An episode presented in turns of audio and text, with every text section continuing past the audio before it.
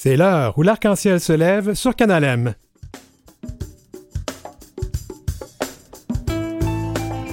Pride demande au Canada d'accepter plus de réfugiés ukrainiens LGBTQIA+.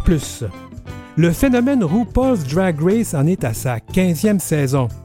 Des services d'aide psychosociale gratuits à la chronique en toute fluidité. Et à la chronique aux petits soins, les injectables, le traitement pour l'avenir du VIH? Hmm, à l'heure où l'arc-en-ciel se lève, on n'injecte que du bonheur dans vos vies.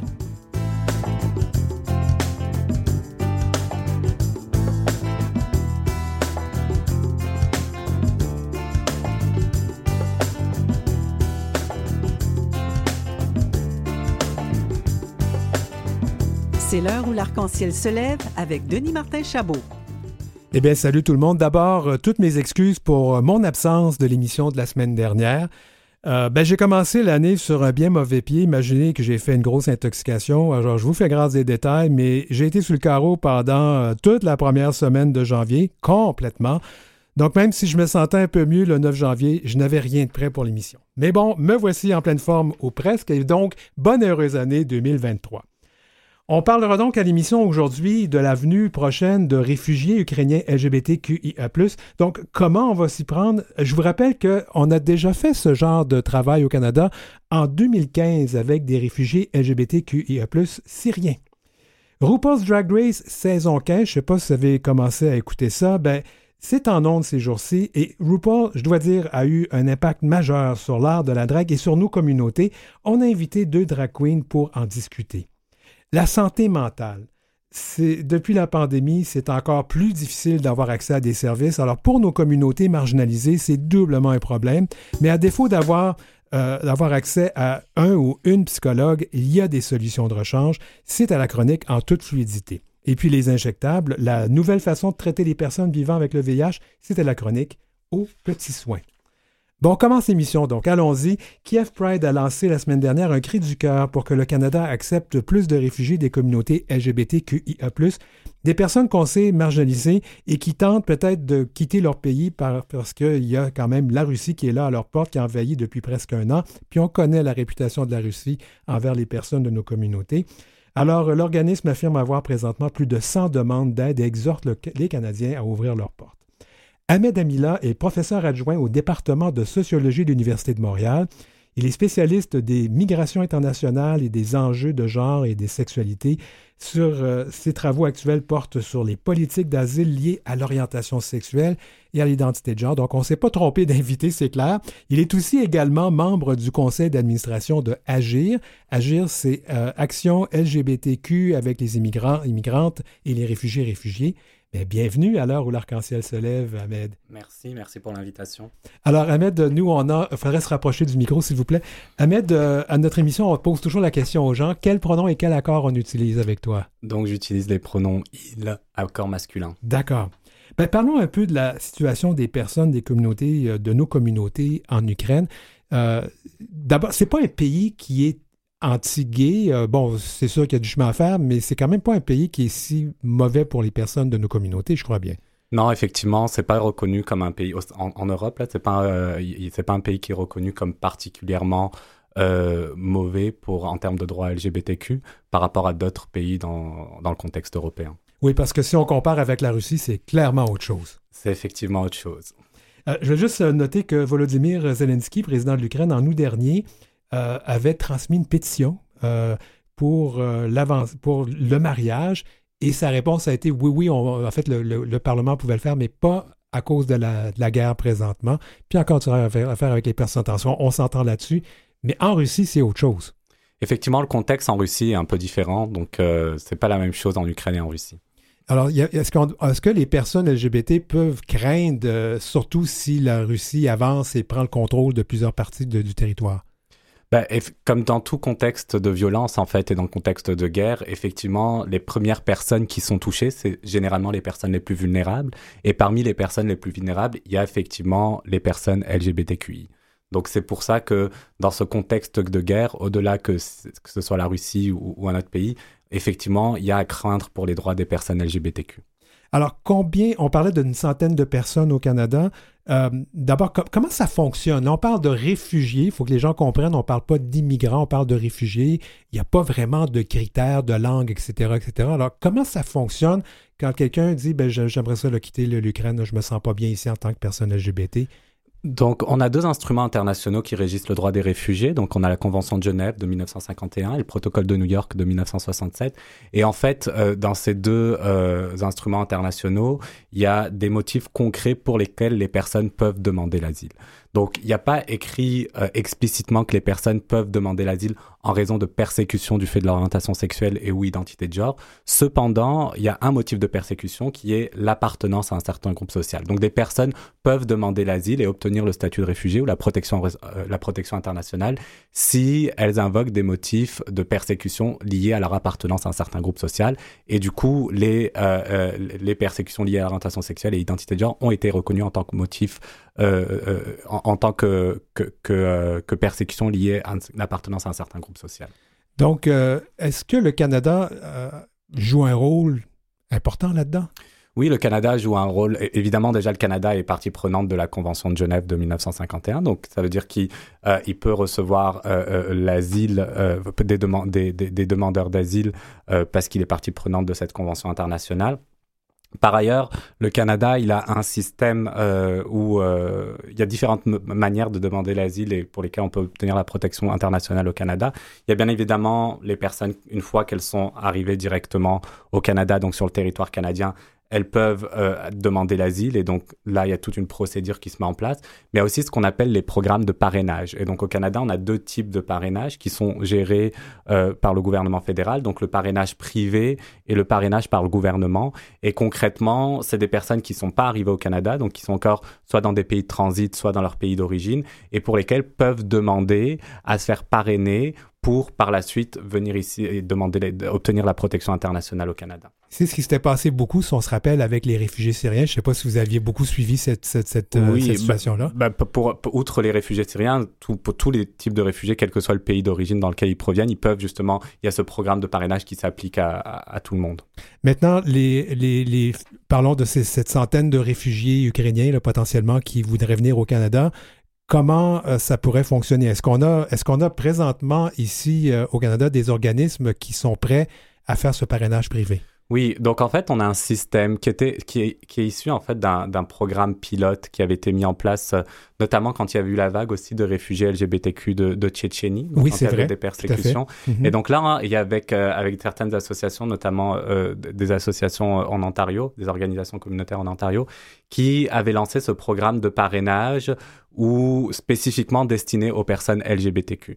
Et finalement, le projet pilote consistait à quoi? Consistait à, donc comme je disais, il y a un, parrainage public et un parrainage privé, et c'était un peu un mix entre les deux où finalement le gouvernement travaillait avec les organismes communautaires et les associations pour pouvoir parrainer spécifiquement les personnes LGBTQ. Et là, avec le cas euh, des, euh, des, Ukrainiens, des Ukrainiennes, donc on, a mis en place en fait ce même système pour accueillir spécifiquement des euh, réfugiés LGBTQ ukrainiens. Et donc pareil, avec un sort de mix entre parrainage public et parrainage privé, donc travailler avec les organismes communautaires pour faire venir ces personnes spécifiquement. Est-ce qu'il y en a qui vont venir au Québec, croyez-vous? Bah, Il y en a certainement qui vont venir au Québec. Euh, c'est un peu différent dans le contexte du Québec parce que là, je parlais du contexte fédéral. Euh, ce programme de parrainage au Québec, euh, c'était géré en fait par le gouvernement du Québec, pas pour le gouvernement fédéral. Comme vous savez, les politiques d'immigration et d'asile sont un domaine de compétences partagé entre le fédéral et le provincial. Et donc, étant donné qu'au Québec, c'est le, le gouvernement du Québec qui gère ce, ce programme de parrainage, le Québec n'a pas fait l'équivalent du fédéral. Donc, ça veut dire que ce programme dont je parlais, qui est un mix entre le, gouvernement fédéral et les organismes communautaires, il s'applique dans les autres provinces, mais pas au Québec parce que le gouvernement du Québec n'a pas l'équivalent à son niveau. Ce qui ne veut pas dire qu'il n'y a pas des, des, réfugiés, des réfugiés euh, euh, euh, ukrainiens LGBTQ qui vont venir au Québec. Ils pourront venir par les voies classiques, mais il n'y a pas une voie spécifique pour eux comme il peut y avoir dans, comme, comme il y a au niveau, qui est géré par le niveau fédéral et dans les autres provinces. C'est un problème, ça? Est-ce que c'est un problème? Ça dépend de qui on demande si c'est un problème ou pas, évidemment. D'une part, évidemment, c'est une bonne chose de, de, de, de, développer des routes spécifiques, notamment pour les personnes euh, LGBTQ. D'autre part, d'autres diront qu'est-ce qu'il y a vraiment une nécessité euh, de, de, de, de, développer ces routes spécifiques si les routes générales existent pour tout le monde et que ces personnes pourraient avoir accès? Donc ça, demande ça, ça dépend à qui on demande si c'est un problème ou pas. Mais pour les personnes qui sont dans ces situations, c'est pas facile. Pas facile parce que si on commence, parfois on se retrouve dans des situations où euh, les gens sont pas prêts à faire un coming out pour dire euh, ben je veux partir parce que j'ai peur pour ma sécurité en raison de mon orientation sexuelle. Est-ce qu'on n'a pas un peu le. Ça devient pas problématique quand on n'a pas ces voies spécifiques-là qui sont peut-être plus faciles d'accès? Oui, non, c'est pas pas des situations euh, faciles, hein, et et quoi qu'il arrive, c'est des situations évidemment il y a une vulnérabilité spécifique au fait d'être une personne LGBTQI+, et donc prendre en considération. Et je pense que c'est pour ça justement que le gouvernement fédéral a développé ces voies spécifiques là. Donc, euh, effectivement, c'est ces enjeux qui sont à prendre en considération. Euh, je vous pose la question maintenant qu'en tant que membre du conseil d'administration de Agir, est-ce qu'il n'y a pas euh, pour vous une occasion de négocier une espèce de, partenariat un peu dans le même style qui existe au Canada anglais? Oui, c'est sûr, sûr que nous, c'est le gouvernement provincial, comme je disais, qui gère ces programmes de parrainage pour le niveau du Québec, développer ce type de, de, programme-là. C'est sûr que ça serait Agir, serait vraiment, ça, serait une opportunité pour nous pour justement recevoir ces personnes-là dans de bonnes conditions. Aujourd'hui, c'est très très compliqué de recevoir euh, des, des, des, des, réfugiés euh, des réfugiés d'Ukraine, mais aussi en fait d'ailleurs d'ailleurs parce qu'il n'y a pas ce type de, de, de, programme de parrainage, ce qui fait qu'agir la, la, majorité de son action, en fait, c'est des personnes qui sont déjà sur le territoire et des demandeurs et des demandeuses d'asile qui font la demande d'asile du Canada, parce mmh. que justement, il n'y a pas ce type de, de programme qui existe. C'est triste. Est-ce qu'il y a des. J'imagine qu'il doit y avoir des gens qui doivent appeler Agir puis dire J'aimerais ça, moi, donner un coup de pouce. Et euh, vous leur dites quoi dans ce temps-là? Ben, quand il y a, on a des programmes justement de bénévoles. Donc, comme je dis, nous, la, notre action, c'est essentiellement les personnes qui sont déjà au mhm. Québec. Donc, ce qui fait que euh, on, accompagne les personnes qui sont au Québec. Et donc, même si ces personnes-là, elles peuvent pas euh, donner un coup de pouce, comme vous dites, pour euh, faire venir des personnes d'Ukraine. Il y, a, beaucoup de travail à faire quand même pour les personnes qui sont, euh, qui, sont, déjà, qui sont déjà ici. Parce qu'une fois arrivé aussi, aussi, ce qu'il ne faut pas invisibiliser, c'est que les défis continuent de s'accumuler, y compris pour les personnes LGBTQ. Donc, bien qu'elles soient dans un pays considéré plus sécuritaire, etc., les défis ne s'arrêtent pas là. Les défis ne s'arrêtent pas à accéder au Québec ou au Canada. Il y a le défi de la langue, le défi de s'adapter au nouveau marché du travail. Et on a eu une entrevue, nous, en début, en fait, en fin d'année, où on parlait de la solitude. Puis on avait une personne récemment immigrante qui trouvait la solitude épouvantable, c'est, l'adaptation n'est pas facile. Oui, c'est ça, l'adaptation n'est pas facile. Il y a des questions d'isolement, euh, comme vous dites, la question de la langue, la question de l'accès aux soins aussi, qui reste quand même assez compliqué, accès à un logement, accès à un travail. C'est tous des enjeux auxquels on pense pas parce qu'on se dit, ah ben, une fois que la personne est venue au Québec ou au Canada, c'est bon, elle est dans une situation sécuritaire, donc il n'y a plus de problème. Mais en fait, c'est avec ça qu'on travaille avec Agir et tous les jours, tous les jours, on, est confronté à ces situations-là qui fait que, que, ces personnes continuent dans une certaine mesure de faire face à des défis malgré euh, leur immigration euh, euh, au Québec ou au Canada. Ahmed Amila, merci beaucoup d'avoir été avec nous. Ahmed Amila est professeur adjoint du département de sociologie de l'Université de Montréal. Il est membre du conseil d'administration de Agir Action LGBTQ avec les immigrants et les réfugiés. Merci. Notes et anecdotes. Le coming out de Michel Tremblay. En 1975, en entrevue avec un journaliste anglophone de Radio-Canada, celui-ci lui demande By the way, are you gay yourself? Ce à quoi il a répondu sans y penser By the way, yes, I am. En passant, êtes-vous gay? En passant, oui. Le lendemain, il est invité à répéter tout ça à l'émission de Réal Giguère, le Tout le monde en parle de l'époque. Et depuis ce temps-là, jamais personne ne lui en a parlé après. On lui parle tous les jours du cancer qu'il a eu il y a 17 ans, mais jamais de son homosexualité.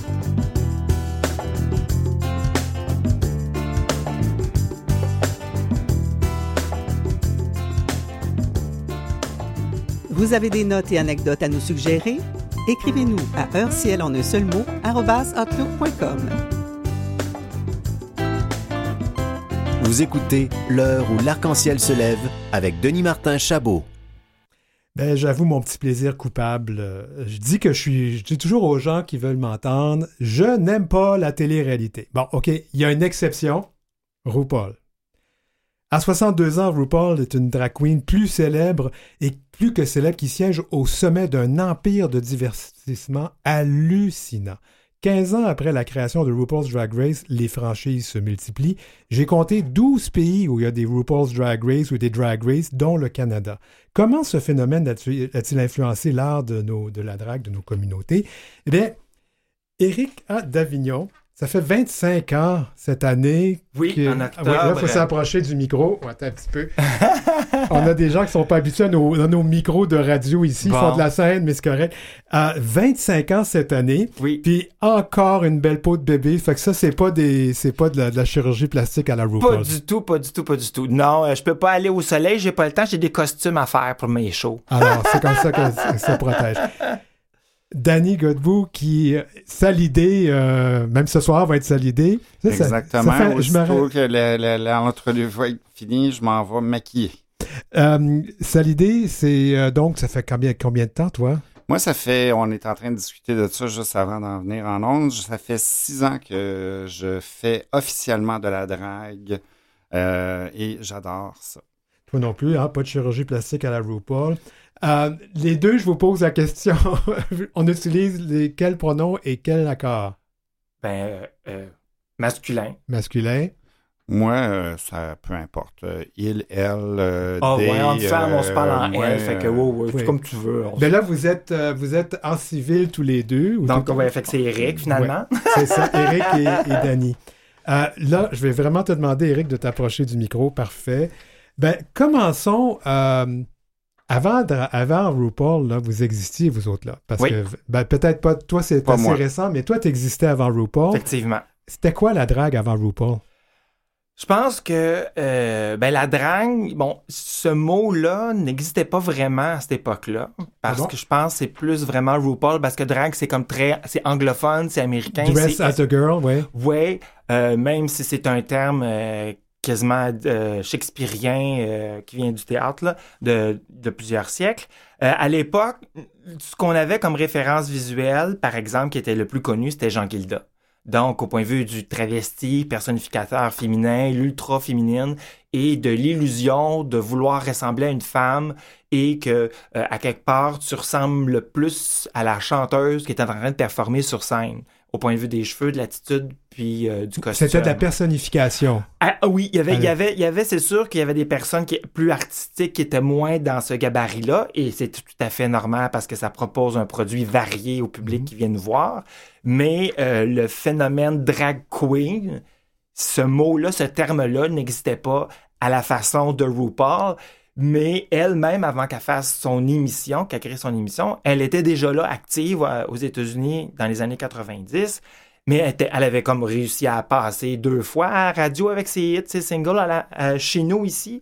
Fait que donc, elle n'avait pas encore créé cet impact-là, mais, mais, elle aussi est proche de la femme. Fait que donc, la drague est dans toute sa panoplie aujourd'hui, c'est à cause de ces artistes-là qui ont passé à son émission. Euh, Danny, toi, tu as découvert le, phénomène de la drague il y a six ans. Est-ce que c'est RuPaul qui t'a amené là? Comment t'es arrivé là? Pas du tout. Ben moi, j'ai une petite histoire. Euh, j'ai euh, arrêté de consommer drogue et alcool euh, il y a 25 ans et j'ai décidé de participer au concours Miss Cocktail.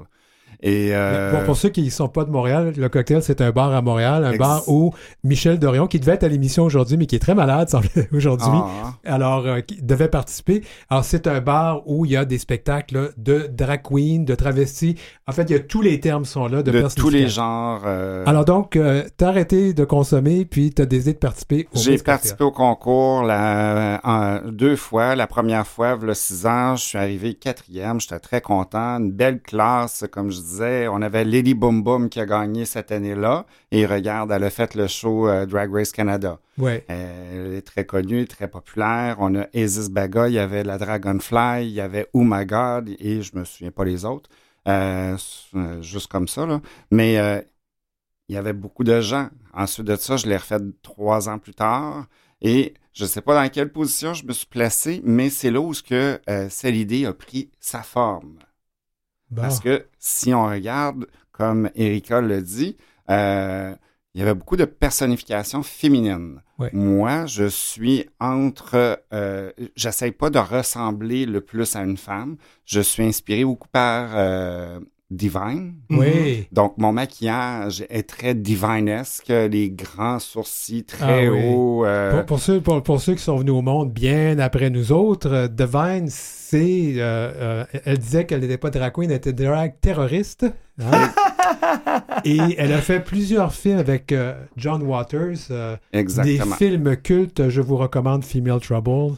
C'est pas pour les enfants, par exemple. Non. Je t'ai interrompu. On continue. Donc, tu t'inspires de, de Divine. Exactement. Fait que là, euh, de fil en aiguille, des petits contrats euh, et euh, ma maison, c'est veux, veux pas le bar le cocktail et j'aime beaucoup travailler là. J'ai suggéré une soirée à Michel un soir où j'ai fait mon premier vendredi parce qu'on a des étapes à, à passer au travers et j'ai fait mon premier vendredi. Et pendant que j'étais en train de, de, de se ma- maquiller avec euh, Michel, je lui ai suggéré la soirée de du lundi. J'aimerais ça qu'on fasse une soirée où ce qu'on invite euh, des bébés drags qui ont trois ans et moins d'expérience pour pouvoir euh, venir Apprivoisé. apprivoiser Une école des l'art. quoi. Mais c'est pas une, mais c'est comme une école, mais tu sais, je suis pas le professeur. euh, ils viennent, euh, je fais, je fais pareil comme si ce serait un booking régulier, Mhm. et ils doivent faire leur numéro. Et je les oblige à parler dans un micro parce que ils doivent animer. Quand Ouais. on est drag, on doit animer à un public. Oui, parce qu'il n'y a pas juste le fait de s'habiller, il faut aussi savoir animer. Toi, tu as commencé beaucoup plus tôt, euh, Eric, Erika. Eric, quand tu es un garçon. euh, Erika en- sur la scène, c'est oui. ça. Tu as commencé bien avant le phénomène Drag Race. Tout à fait. Est-ce que tu as vu un changement? D'abord, comment c'était quand tu as commencé? Ben, comme je disais, euh, il y avait- il y avait déjà le, euh, le cabaret L'Entrepôt, qui est maintenant le cabaret Mado, parce qu'il Oui. y a eu un changement de propriétaire et de nom. Euh, C'était à peu près la, la structure où est-ce que, bon, ben, le- qu'est-ce que Mado fait ou qu'est-ce que nous autres on fait les vendredis Donc, c'était dans les bars, point Dans les ligne. bars, c'est ça. Et la structure a jamais vraiment changé parce que quand, quand la formule est là, ça fonctionne. Mais comment c'était, je pense que euh, oui, comme je disais plus tôt, il y avait beaucoup encore beaucoup de personnification puis parce que c'est ça qui séduit le public de oh mon dieu, elle ressemble comme ma- elle ressemble à Madonna, elle, elle- elle bouge comme Madonna, elle sait sa chanson, elle est coiffée. Il y a, il y a cette magie là qui euh, déjà était euh, validée par les gays et tranquillement dans les années 90, on a vu les straights qui sont arrivés dans les bars. Oui, mais maintenant, les drag queens, vous n'êtes pas juste dans les bars.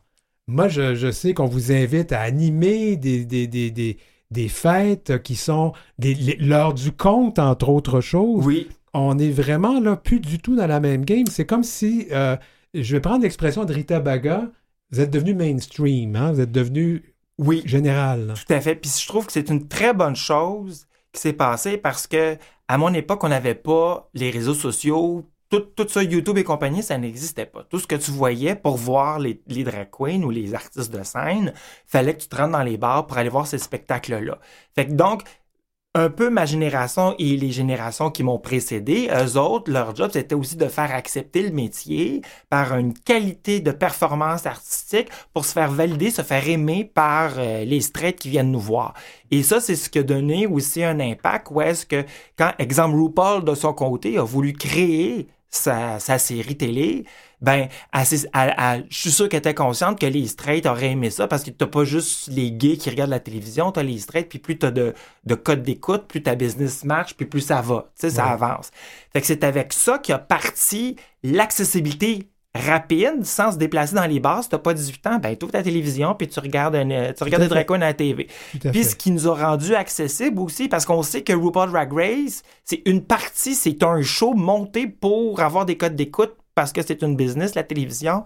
Puis ce qui représente le plus le, le, le métier qu'on fait, c'est la partie de lip à la fin de l'épisode. Ouais. Tu sais, je veux dire, on fait pas, on fait pas tout le reste. Fait qu'il y a juste ça qui. Mais à cause des Mais il y a des gens qui font des choses parce que toi, tu es expert en musique. On peut te, on peut te demander d'animer des shows de musique. Tu es capable de le faire. Oui, hein. je pourrais- Puis, oui. puis Danny, tu connais bien d'autres choses. Alors, finalement, ce que je vous disais un peu, c'est que RuPaul vous a fait sortir des bars un peu plus. là. Ben, Oui. Je vois, si, si je peux, euh, j'aime beaucoup ton analogie, mais euh, on avait Claire Lamarche. Ah, Et Claire Dieu, Lamarche oui. nous a fait sortir du placard les dragues, les personnificateurs féminins. Moi, je me souviens de cette émission fameuse qu'elle a fait avec Jerry Cyr, Michel Dorion, il y a Monsieur Michel, euh, tous ces artistes-là étaient vu, là. aussi. Et c'était absolument spectaculaire. Et c'était pour nous autres au Québec notre première fois où on voyait des drags mainstream à part Gilda. Et le lendemain de, la diffusion de cet épisode-là, j'étais les, j'étais au bar, au cabaret, au cabaret l'entrepôt, puis genre il y avait deux autobus jaunes de personnes âgées qui sont venus voir le spectacle. C'était extraordinaire, un party de même, c'était phénoménal. Donc, euh, RuPaul, ça a aidé un peu, mais... Claire Lanache a fait un bout tout sec, nous Au autres. Québec, oui. Puis euh, peut-être même Jeannette Bertrand si on tire la Oui. sauce. Mais je vais quand même rappeler qu'il y a une agence maintenant pour booker des drag queens Oui, ici à Montréal, oui. qui est l'agence Midor, que Michel, Midor. que, que- que Michel Dorion a parti. Ça je pense pas que ça aurait existé avant qu'on connaisse tout ce phénomène-là. Oui, mais, je pense que le timing de Michel de, de, de, de, de décider de partir son agence, de répondre à un besoin du grand public et son timing et son désir, lui, de toujours vouloir euh, donner le meilleur euh, aux, drags et aussi aux clients qui veulent nous avoir dans leur, dans, dans leur de Noël, si on veut. Euh, je pense que c'était la meilleure façon, le meilleur euh, pour en plus de se faire respecter, de se faire connaître et de nous rendre encore plus accessible puis de dire regarde, c'est vrai, on n'est pas juste à la TV, on n'est pas juste dans un bar, on peut aller faire votre party de Noël, là, tu sais. On arrive à la fin de l'entretien. Donc, euh, lundi soir, au bar Le Cocktail à Montréal, on peut voir Danny euh, Godbout, Salidé. En Salidé, à 21h, euh, au bar Le Cocktail. Et ça s'appelle C'est juste lundi, place à la relève. Et Erika, Eric... Ah, ah, euh, ben, vous me, choi- vous me suivez sur euh, Instagram, donc Erika Drag Artist, et, euh, et vous avez ma chaîne YouTube pour que vous pouvez voir les performances puis les prochaines dates aussi de, de ce que je vais, aussi que, je- aussi que je vais être dans les prochains mois. ben, merci beaucoup à vous deux. Merci, à toi. beaucoup.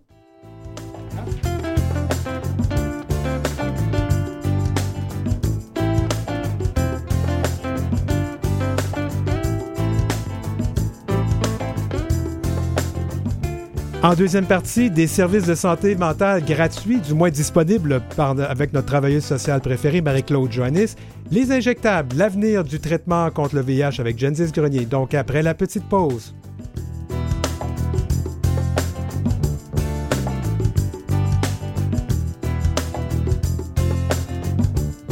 Vous avez des commentaires ou des suggestions de sujets ou d'entrevues pour Denis Martin? Contactez-le à heurciel.outlook.com.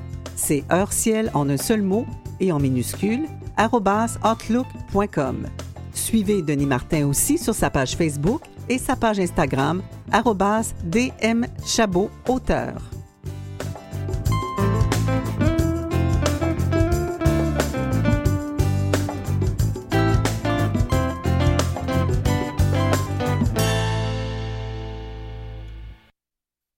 De retour à l'heure où l'arc-en-ciel se lève.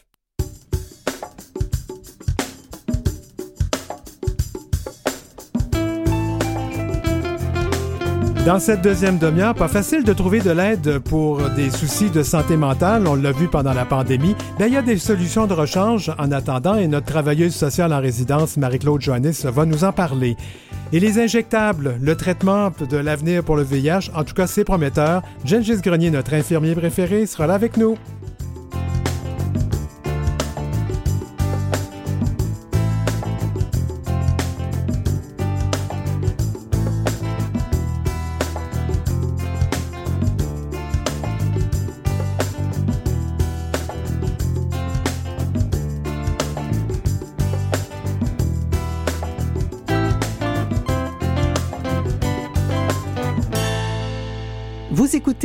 L'heure où l'arc-en-ciel se lève avec Denis Martin Chabot. Donc, on va parler de santé mentale. Vous vous rappelez que pendant la pandémie, c'était on, a, on a découvert, c'est un problème qui traîne depuis longtemps dans notre système de santé, mais on a découvert que c'était vraiment un problème pendant la pandémie. L'accès aux services de santé, c'est difficile, de santé mentale. Alors, euh, c'est euh, la chronique que, va nous présenter Marie-Claude Joannis aujourd'hui. Euh, Marie-Claude Joannis, qui est notre, notre travailleuse sociale en résidence qu'on adore avec sa chronique en toute fluidité. Elle est au bout du Zoom avec nous. Alors, ben salut Marie-Claude. Allô à tous. Ça va bien? Oui. Alors, Marie-Claude, je vérifie accord et pronom avec toi. Euh, donc, prenons accord féminin et le L, s'il te plaît. D'accord. Ben, justement, on va parler de santé mentale. On va parler des services, euh, parce que c'est pas facile, la santé mentale. Il y, a un manque cruel de ressources. Et les gens font quoi quand ça va pas bien? quand ils n'ont pas de Ben, ressources? écoute, il y a un manque cruel de ressources, mais il y a une mine d'or de ressources aussi. Hein. Nous, les travailleurs sociaux, c'est notre expertise de connaître un peu les services gratuits. Et je peux te dire qu'il y en a. C'est juste que parfois, on ne sait pas trop à quelle porte cogner. Puis, on aborde aujourd'hui là, vraiment la santé mentale au sens très large. Donc, on n'a pas besoin d'avoir un diagnostic là, euh, de problème de santé mentale. La santé mentale, là, ça concerne tout le monde. D'accord. Alors, pourquoi, là, pourquoi on va consulter, premièrement? Ben écoute, euh, toutes les raisons sont bonnes, hein? C'est comme euh, prendre soin de soi. Euh, c'est sûr que les signaux d'alarme qu'il faut vérifier, là, qu'il faut regarder, c'est d'abord les symptômes physiques.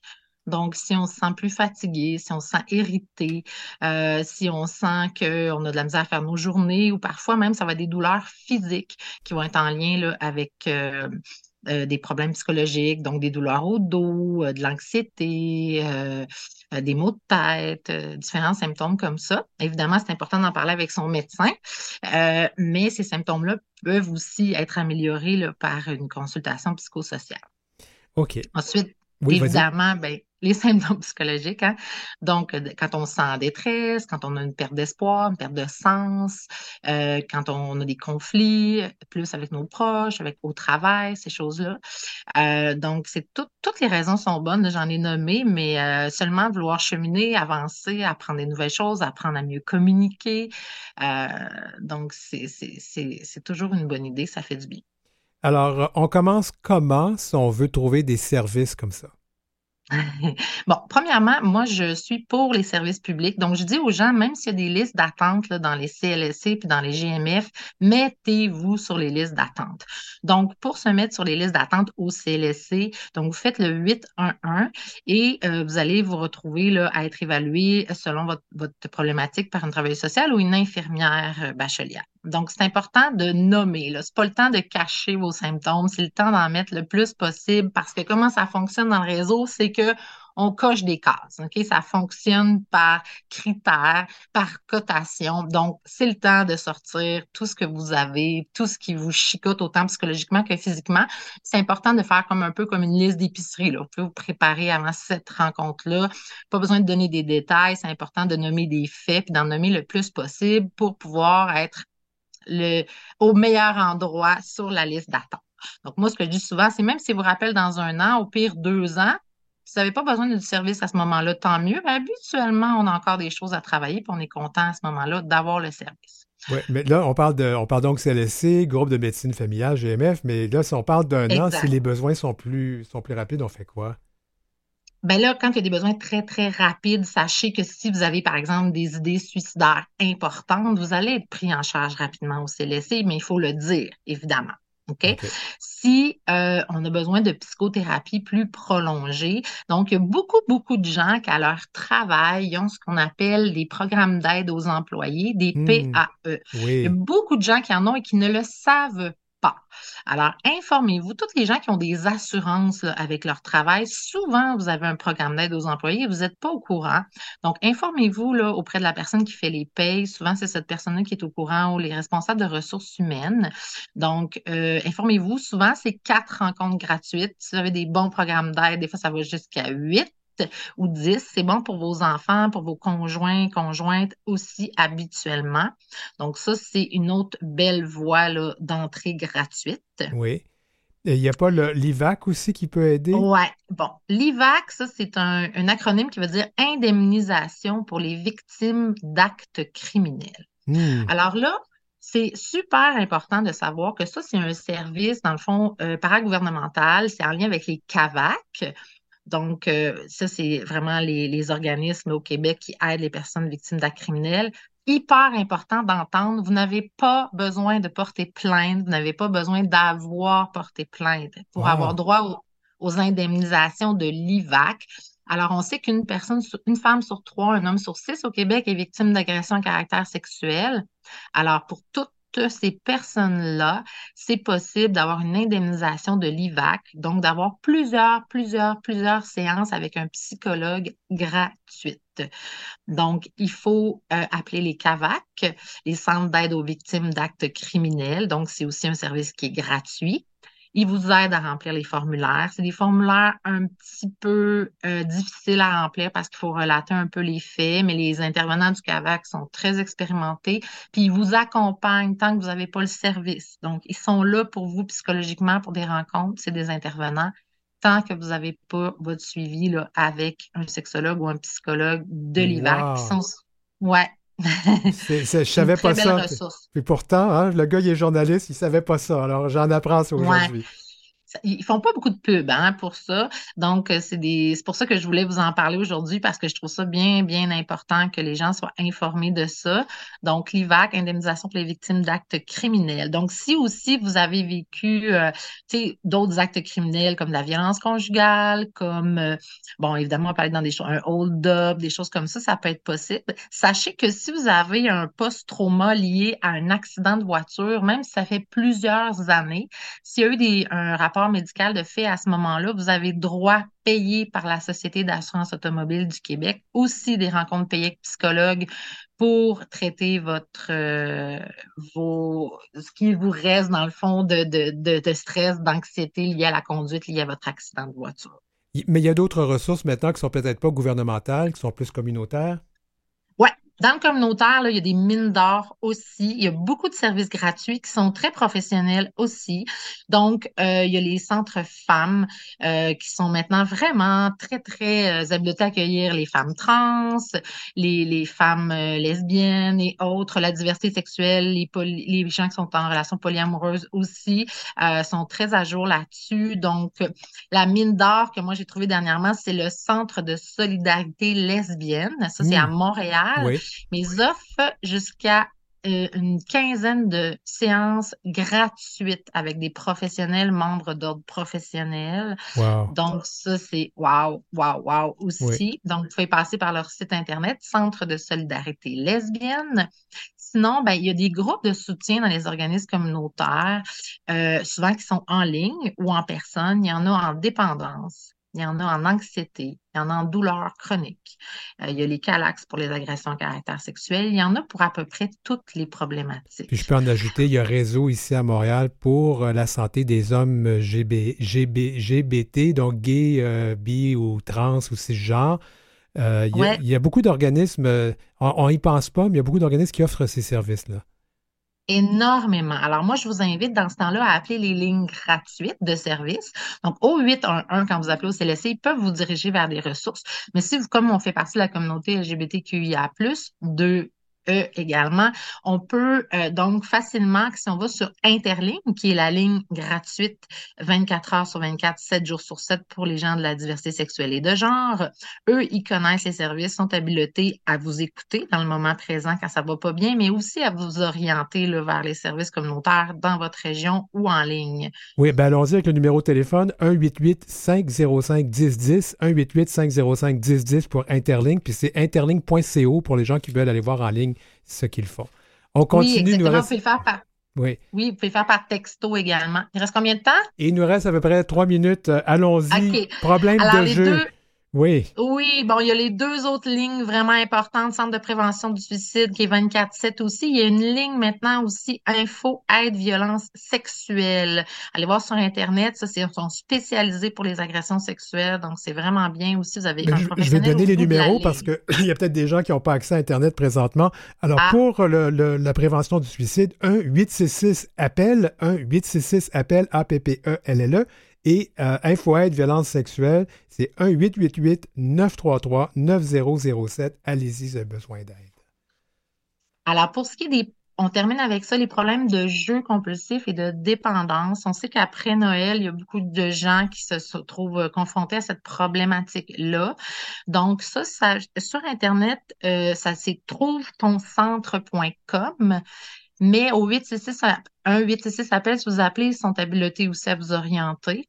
Donc, euh, et il y a toutes sortes de groupes de soutien dans vos régions, euh, alcooliques anonymes, narcotiques anonymes, dépendants, dépendantes affectifs anonymes. Et sachez que les problèmes de jeu, quand vous allez en thérapie, c'est payé par l'Auto-Québec. Ah oui? Oui. Donc, dépendamment des centres, mais euh, il y a beaucoup de centres là, communautaires qui prennent, qui sont, dont les frais sont couverts par les, euh, c'est ça, par euh, l'Auto-Québec et des centres de thérapie fermés. Il y en a de deux semaines, trois semaines, un mois, deux mois, trois mois. Donc, il y en a dans toutes les régions du Québec aussi. Et euh, c'est vraiment un beau cadeau là, à se faire pour aller en profondeur. Puis après ça, bien, vous avez un suivi en externe qui est gratuit aussi avec les centres de réhabilitation des dépendances, les CRD. donc, vous avez tout de suite votre place aussi, fait que ça vous assure un suivi pour au moins six mois. Là. J'ai une question personnelle pour toi, Marie-Claude. Toi qui es travailleuse sociale, est-ce que tu vois que les demandes, les besoins augmentent à ce temps-ci de l'année, après les fêtes en janvier? Euh, oui, ben les gens en janvier, dans le temps des fêtes, souvent ça brasse, hein, euh, les familles dysfonctionnelles, les couples, tout ça. Fait que oui, puis souvent aussi les gens prennent des résolutions en janvier. Donc euh, oui, il y a une augmentation, puis c'est pour ça que je voulais là, parler de ce sujet-là aujourd'hui. donc c'est vraiment important d'utiliser les services, d'avancer. des fois on peut être découragé, juste de pas être seul, juste de briser l'isolement. Déjà ça fait une énorme différence. Ben, c'est vraiment intéressant tout ça. Ça, ça nous prenait vraiment notre travailleuse sociale en résidence pour savoir tout ça. Marie-Claude Johannes, qu'on a rejoint euh, directement de Kamouraska par Zoom, merci beaucoup d'avoir été à l'émission aujourd'hui. C'est un grand plaisir. Euh, bonne nouvelle année euh, à tous.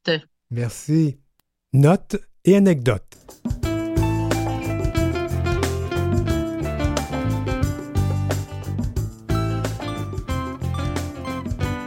Kathleen Wynne, la première première ministre lesbienne élue au Canada.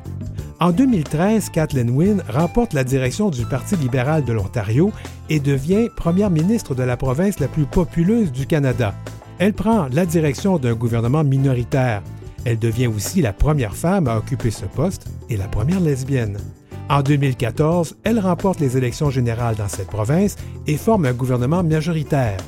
Elle restera au pouvoir jusqu'à sa défaite en juin 2018. Elle sera remplacée par Doug Ford, l'actuel premier ministre de l'Ontario. Vous avez des notes et anecdotes à nous suggérer? Écrivez-nous à heurciel en un seul mot outlook.com. Vous écoutez L'heure où l'arc-en-ciel se lève avec Denis Martin Chabot. Ah, on a le meilleur infirmier de toute la province, de tout le Canada, pour s'occuper de nous aux petits soins avec Gengis Grenier. Salut Gengis! Merci Denis Martin Chabot, trop de bons mots pour moi. Comment ça va? Ça va, ça va. On a un début d'année un peu difficile, je l'ai dit en début d'émission, et puis là, ça va mieux. Fait que on va parler de choses importantes. D'abord, on utilise toujours les pronoms il et les accords masculins avec toi? Euh, oui. Hey, c'est-tu possible d'arrêter? Je peux pas arrêter. C'est quasiment harcelant. ça fait partie de l'émission, mais on, va essayer de le faire d'une façon plus agréable à l'avenir. Ah, on pourrait être plus créatif, oui. Oui. Dis-moi, Gengis, euh, on va parler des injectables. Moi, ça m'intéresse parce que je suis une personne qui vit avec le VIH. Alors, Expliquons un peu c'est quoi là, ce phénomène, ça fait cette nouvelle procédure pour traiter les personnes. Les traitements longue action, Denis Martin, existent depuis longtemps pour plusieurs autres euh, pathologies, euh, maladies ou infections, là, appelons ça comme euh, comme on peut le comprendre. Dans le fond, en, en, VIH, depuis quelques années, beaucoup de molécules longue action sont à, à l'étude et quelques-unes sont approuvées au Canada. On a des traitements longue action intramusculaires puis il y en a une autre euh, qui sont aux deux mois. Puis il y en a une autre qui vient d'apparaître, qui vient d'avoir, qui vient d'avoir son approbation aux six mois pour euh, des cas euh, spécifiques de multirésistance, pour aller rescaper des gens qui sont multirésistants à leur traitement puis qui s'en vont vers peut-être une mort inévitable. on parle des gens qui ont le VIH. On parle des gens qui ont le VIH, oui. Il y, a une, il y, a une, des deux molécules en intramusculaire, par exemple, elle a été approuvée aux États-Unis comme PrEP. Juste une des deux. Ouais, comme PrEP euh, injectable. Fait PrEP, donc, est la prophylaxie pré-exposition pour les gens qui veulent avoir des relations sexuelles et se prémunir et d'éviter d'attraper le VIH. En prévention. En prévention. En prévention. Euh, donc, on va commencer par le début. Euh, je prends pas d'injection, ça fait qu'on peut se parler parce que je suis une personne vivant avec le VIH. Je prends une médication à tous les jours. Je suis quand même à une molécule qui est le Bictarvie pour ne pas la nommer, une pilule, pas, pas une molécule, mais une pilule. Et pour le moment, ça marche très bien. Pourquoi je devrais aller à des injectables? Euh, ce qu'il faut comprendre dans les injectables, c'est que Là, puis je veux pas me perdre dans mon fil d'idées. J'ai une grosse journée aujourd'hui. J'ai commencé à 1h30 ce matin. Euh, ce qu'il faut comprendre avec les injectables, dans le fond, c'est que y a, ça a des côtés positifs, puis ça a des côtés négatifs. Okay, c'est pas pour tout le monde. Les injectables sont pour des clients très précis, des patients très précis. Euh, tu sais, par exemple, pour les intramusculaires aux deux mois, euh, c'est pas tout le monde qui peut se qualifier pour ce traitement-là. Ah, qui peut se qualifier? qui peut se qualifier? Les meilleurs, les, meilleurs patients, entre guillemets, euh, puis qui veulent le recevoir, on s'entend que c'est pas tout le monde qui apprécie recevoir deux grosses injections aux deux mois. Il y en a. Il y en, Donc, les intramusculaires, ça fait pas du bien, hein? Ça fait pas du bien, c'est dans les fesses. Euh, tu sais, c'est, la douleur est présente. C'est un des effets secondaires les plus, les plus rapportés. Euh, dans le fond, euh, euh je suis déjà en train on, de... On se demandait pour qui ce, ce, traitement-là serait efficace? dans le fond, c'est une bithérapie. Fait que déjà, en partant deux molécules au lieu de trois, de quatre ou de cinq, euh, tu sais, faut qu'on ait un, un, un un client cible. Il peut pas, il peut pas avoir de multirésistance déjà en partant aux intégrases, ni à la rilpivirine. Euh, sinon, il serait déjà, il serait déjà un candidat à l'échec Hmm. pour euh, le traitement. Parce que ce sont des molécules qui se retrouvent dans, cette, dans ce, dans ce, dans ce traitement-là. Exactement. Un porteur chronique de l'hépatite B qui euh, prend du tenofovir en même temps que son traitement de VIH, ben, il ne pourra pas arrêter son tenofovir pour autant. Fait qu'il faut qu'il continue à prendre, à prendre quand même une, une pilule anti-VIH. Fait que c'est pas, euh, c'est pas tout à fait optimal. Euh, ensuite, il faut que, les, faut que la clientèle soit indétectable au moment de rentrer sur le traitement intramusculaire aux deux mois. Je ne suis pas, dans le traitement aussi six mois. Ça, c'est un autre, un autre mhm. chapitre. Euh, ensuite, euh, dans les, c'est pas mal grosso modo s'assurer que le patient n'a pas de résistance euh, qui pourrait l'amener à un échec au traitement. Euh, puis, euh, c'est ça, puis qu'une bithérapie est évaluée comme sécuritaire. Dans les bithérapies qui existent déjà en pilule, il y en a beaucoup qui existent déjà, le Juluca, le Dovato, euh, pour en nommer. Donc, moi, c'est une trithérapie, mais maintenant, on peut aller en bithérapie, en bithérapie. et ça fonctionne. Ouais, deux molécules au lieu de trois. C'est pas mal le, plus, le traitement le plus simplifié que l'on connaisse avec les traitements modernes au Canada et dans les autres pays occidentaux, bien évidemment.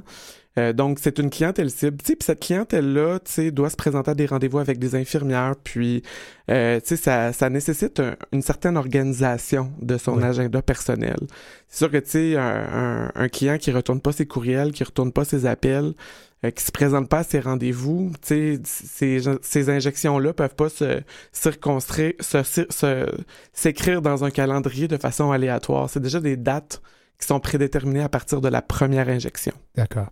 Maintenant, il y a l'autre injectable, on parle aux six mois. Aux six mois. Ça, c'est dans un tout autre contexte, en fait.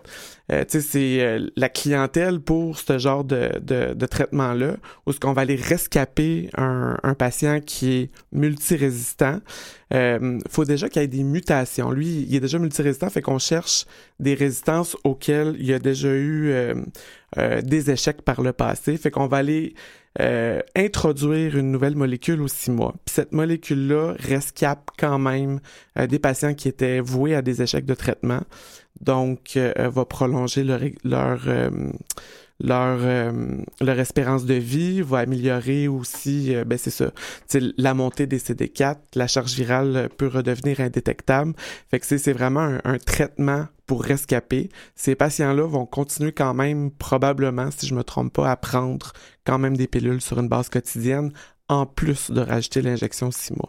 Juste pour se préciser, donc les CD4, c'est le système immunitaire. Une personne normale en a entre 600 et 900. Oui, là, à peu près. À peu près. Dans le fond, les CD4, ce sont euh, nos, nos, des soldats importants de notre système immunitaire et c'est la cellule principale que le VIH va aller infecter et détruire. Et la charge virale, c'est important ce qu'on va dire là. La charge virale, c'est le montant, le nombre de virus qu'on peut trouver dans le sang. Dans le sang, oui. Et la personne qui est indétectable, c'est important de le rappeler, oui. ne transmet pas le VIH. Non, ne transmet pas du tout. En fait, il n'y a, rien dans la littérature médicale qui dit que quelqu'un qui, est adhérent à son, qui est adhérent à son traitement, qui prend bien sa médication, euh, les normes internationales disent que quand on fait nos prises de sang, euh, la charge virale doit être plus petit que 50 copies par millilitre de sang. C'est ça le seuil de détection.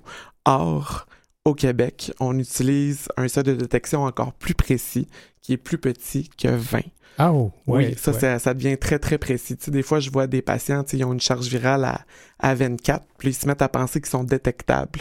Mais à 24, toujours indétectable, c'est plus petit que 50. Puis la transmission se fait pas. Ça prend pas mal plus de virus que ça. Ah, ben oui, les, charges virales estimées par euh, des scientifiques euh, plus diverses que variées, estiment qu'il faut des charges virales très élevées. Si je me trompe pas, même dans la jurisprudence à la Cour criminelle du Canada, je pense que le seuil a été établi à 2000 copies par millilitre de sang. Wow, OK. Ouais, puis c'est pas seulement, il y a il n'y a pas seulement les relations sexuelles dans lesquelles on peut transmettre une personne indétectable, comme des patientes que j'ai que j'ai déjà eues euh, à ma charge ont tombé enceintes, ont eu leur bébé, puis il n'y a pas eu de transmission verticale euh, euh, à l'accouchement. De, nos jours, c'est presque ça n'existe presque plus de la transmission de la mère à l'enfant, au Canada du moins, ou dans les pays de l'Occident, parce qu'on a quand ben, même... Les, les situations dans lesquelles ça arrive, au mieux de mes connaissances, ce sont des femmes qui sont arrivées en immigration déjà enceintes et pas traitées. Probablement que le fœtus était déjà, euh, le bébé dans le ventre a déjà été infecté euh, euh, au moment, là, au, début de la grossesse. Revenons aux injectables parce que moi, je me rappelle qu'on m'avait vendu ça comme étant le traitement de l'avenir. Éventuellement, on ne prendra plus de médicaments, on va nous injecter une fois par mois. Est-ce qu'on s'en va vers ça? Euh, ben là, ça a ouvert pas mal de portes. Puis, tu sais, la clientèle qui... La clientèle, je parle de clients, là, je veux pas offenser personne, sais, on nous amène à varier nos descriptifs de, de clientèle, le patient, le client. Euh, tu sais, dans le fond, euh, qui vont vers les injectables, mais tu sais, ceux qui, ceux qui apprécient, tu sais, c'est le fait de plus avoir comme à prendre une pilule par jour. sais. Euh, ça, c'est révolutionnaire parce que tout ce que la clientèle qui sont séropositifs au VIH ont connu, c'est la ou les pilules par mhm. jour. Euh, pour plusieurs personnes, ça l'enlève un gros poids sur les épaules. C'est dans le sens où, ce que, admettons que je suis séropositif, je m'en vais travailler, je pense que j'ai oublié de prendre mes médicaments ce matin. Ça va m'amener à mentir à ma chef d'équipe, euh, lui dire que je dois retourner à la maison plus tôt parce que je veux aller reprendre la pilule. Tu sais, des fois, des situations comme ça, ça arrive plus souvent qu'on peut penser. Puis la personne va retourner chez elle, puis à son décompte de pilule, ben, elle a vraiment pris sa, pilule le matin. Fait qu'elle a raconté un mensonge pour rien, pour aller chercher une pilule qu'elle avait déjà pris. Euh, c'est les personnes séropositives font extrêmement attention parce qu'ils déposent leur pot de comprimé. Euh, c'est un stress d'avoir à cacher ça dans la pharmacie, le dans le tiroir des, des sous-vêtements dans la chambre à coucher. Parce qu'on euh, doit encore se cacher oui, pour certaines que personnes. Les séropositifs se cachent encore. C'est qu'ils ont vraiment peur quand ils reçoivent de la famille, des amis à la maison. Euh, puis, il y, en a beaucoup, il y a beaucoup de patients séropositifs qui ont des emplois qui les amènent à voyager beaucoup à l'international. Euh, devoir expliquer c'est quoi euh, ces pilules-là à des, à des douaniers euh, tout le temps, ça en met plus d'un, plus d'une mal à l'aise. Donc, tu sais, oui, un vers l'avenir, que ça, ça améliore la qualité de vie, visiblement, des utilisateurs des traitements longue action, mais ça l'ouvre aussi la porte à la concurrence. On, on la, premier traitement disponible, il est au mois, là, il est approuvé aux deux mois. L'autre médicament qui sort pour un autre type de clientèle est aux six mois. Euh, là, il y a d'autres études qui sont en cours pour euh, simplifier le traitement, le rendre cutané possiblement. Donc euh, oui, moi je crois que c'est des traitements qui vont vers l'avenir, mais euh, tu sais, j'ai des jeunes clients qui rentrent dans mon bureau, se sont jamais gratignés un genou à terre pendant leur jeunesse. Le seuil de, de tolérance à la douleur est très faible. Puis euh, pour pour mes jeunes clients, c'est clair que pour eux, euh, c'est on retourne aux pilules, puis la pilule est bien est moins douloureuse à, avaler que des injections aux deux mois ou aux six mois, tu sais. Dans les fesses, ça fait, oui, ça fait pas toujours très bien, euh, oui. Non, non, il y, a des gens qui détestent ça, la douleur pour eux est atroce. Euh, cela dit, il y a aussi la question que si on doit prendre une injection à chaque mois, c'est quand même aussi un fardeau sur le système de santé. Est-ce qu'on est en mesure d'avoir euh, les infirmières, les médecins pour donner ces... Quelle excellente question, Denis Martin. Puis je m'attendais à ce que tu me la poses, cette question-là. Puis j'ai tombé sur le site internet de sur cathy.ca qui parlait justement de cet enjeu-là. Il parlait des patients qui étaient sur des listes d'attente euh, pour recevoir euh, leur traitement. oui, c'est clair qu'on fait face à une pénurie d'infirmières. Le service est et euh, pas toujours facilement accessible euh, pour euh, la clientèle. Il y en a que l'insertion dans, dans, dans cette routine-là pour recevoir les injections de mois se passe plus facile que d'autres. Il y en a que c'est plus difficile que que d'autres. Donc, l'accessibilité aux infirmières est un enjeu. C'est pas tous les milieux médicaux qui ont des, des, infirmières ressources qui peuvent dégager pour administrer ces injections-là. moi, je reviens toujours à le point principal le client le veut, le client est éligible, le client peut. le, traitement est efficace. On est toujours là pour le bien-être du patient. Fait que on essaie de rendre le traitement accessible le plus possible. c'est sûr que tu les médecins ils, ils vont peut-être faire des prises de sang de temps en temps, tout ça, mais euh, il y en a déjà quelques-uns qui le donnent. Il y a des cliniques médicales aussi qui, euh, qui ont formé leurs infirmières pour euh, leur donner, puis qui ont à cœur les nouveaux traitements dans leur cœur. À suivre donc. Gengis Grenier, notre, notre infirmier préféré. Merci d'avoir été là. Bonne soirée, Denis Martin.